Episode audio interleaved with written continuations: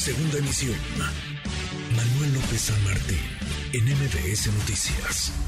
Pretexto para hacer un corte de caja. ¿Cómo anda el presidente, su aprobación, su popularidad, la de su gobierno? Le agradezco estos minutos a Rodrigo Galván de las Heras, director general de Demotecnia, de las Heras de las Heras de Demotecnia. Querido Rodrigo, ¿cómo estás?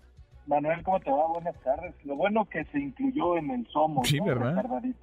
Sí, exacto. Le, le quedó bien el, el, saco, casi se lo hizo a la medida. ¿Cómo está, Rodrigo, la aprobación del, del presidente López Obrador? ¿Cómo la ves? ¿Cómo la mides? Eh, mira, eh, viéndolo en, tres sentidos. El primero es el personaje, como lo hemos dicho, estable, eh, independientemente del número, que es el 77% de aprobación es una estabilidad que lo hemos comentado mucho a prueba de balas, un, personaje, pues el gobernante, el presidente, es el que está cargando con este paraguas eh, eh, de la aprobación presidencial, es la persona. ¿Por qué lo digo? Porque en este segundo punto de vista, por primera vez desde que estamos midiendo, hay políticas públicas que ya no están tan bien evaluadas o que de hecho están hasta reprobadas. Eh, cuando nosotros preguntamos qué es lo mejor que ha hecho, espontáneamente sale el tema de la ayuda a los adultos mayores y el combate a la pobreza, en manera, si, le preguntamos encerrado. Eh, sin embargo, en la seguridad, en economía y sobre todo en salud, los números ya son reprobados. La desaprobación ya en los tres casos rebasa el 50%. Mm. Entonces, tenemos un espacio, un gap, decimos nosotros, importante ya entre la aprobación del presidente y la aprobación de su trabajo, sobre todo en esos tres grandes, importantes rubros.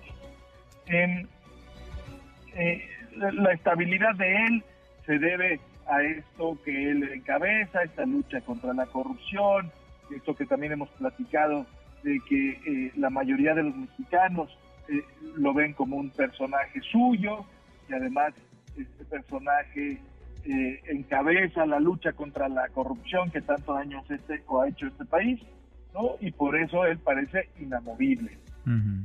¿Por qué lo digo? Porque cuando esto lo traducimos a números electorales, que al final de cuentas en eso tendría que traducirse, eh, hablamos de que la identificación del partido Morena es del 46%, la del PRI es de, menos entre, del 12 y la del PAN es del 11%. Es decir, eh, si Morena es también el partido que domina, está lejos de tener los números de aprobación del presidente.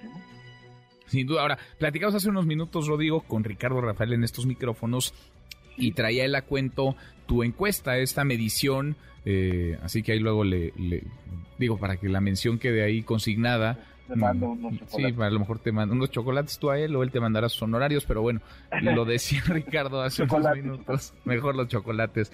Eh, y, me llamaba la atención un poco la lectura, cómo es que el presidente sigue siendo tan popular y gozando de tal aprobación, de tal nivel de confianza por parte de los mexicanos y muchas decisiones pues ya no, digamos, ya, ya no encuentran el mismo, el mismo respaldo, el mismo apoyo, aunque sigue teniendo el presidente una dos, digamos, un tramo, todavía un bono de, credibilidad. Es decir, si no se ha resuelto la crisis de violencia y seguridad en estos cuatro años, quizás sí en los próximos dos. Si no se ha podido eh, tener un mejor sistema de salud en estos cuatro años, quizá en los dos próximos. Y si la economía no ha mejorado en estos cuatro años, quizá en los próximos dos. Sí. ¿En, qué, ¿En qué se recarga la, aprobación del, del, presidente? La confianza del presidente, la credibilidad del presidente, Rodrigo.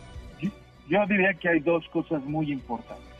La primera es que él tiene un eh, elector, un, consumidor, por ponerlo en términos de mercadotecnia, un target muy bien definido al que le habla todos los días y que eh, eh, nosotros decimos que estabiliza en términos estadísticos con el discurso diario. De hecho, la campaña rumbo al primer informe es una polarización total, no deja lugar a blancos, a grises todo es blanco-negro, diciendo no somos iguales, le habla a ellos mismos, no somos iguales, este, las pensiones hoy las tienen los viejitos, no las tienen los presidentes, no somos iguales.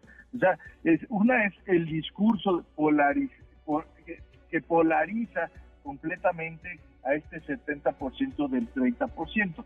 Y esto trae como consecuencia un tema que es más, el, pongo un ejemplo, perdonarás lo, lo burdo del ejemplo, pero es la mejor manera que encuentro para explicarlo y es, eh, yo le voy a los Pumas de la Universidad Autónoma de México nos acabamos de comer 24 goles en 6 partidos. Este, y, no le, y, no, y no le dejo de ir a los Pumas, porque eh, eh, las alegrías o la identificación que tengo con los Pumas siguen siendo más grandes que el, el, el trabajo que están haciendo ahorita. Si tú me dices cómo evalúa a los Pumas, el mejor equipo del mundo.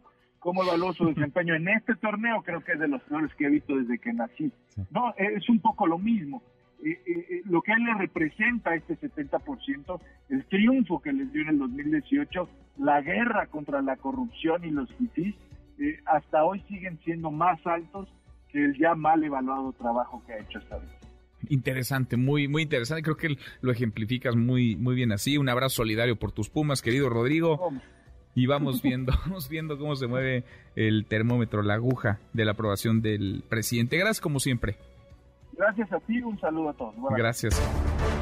MBS Noticias.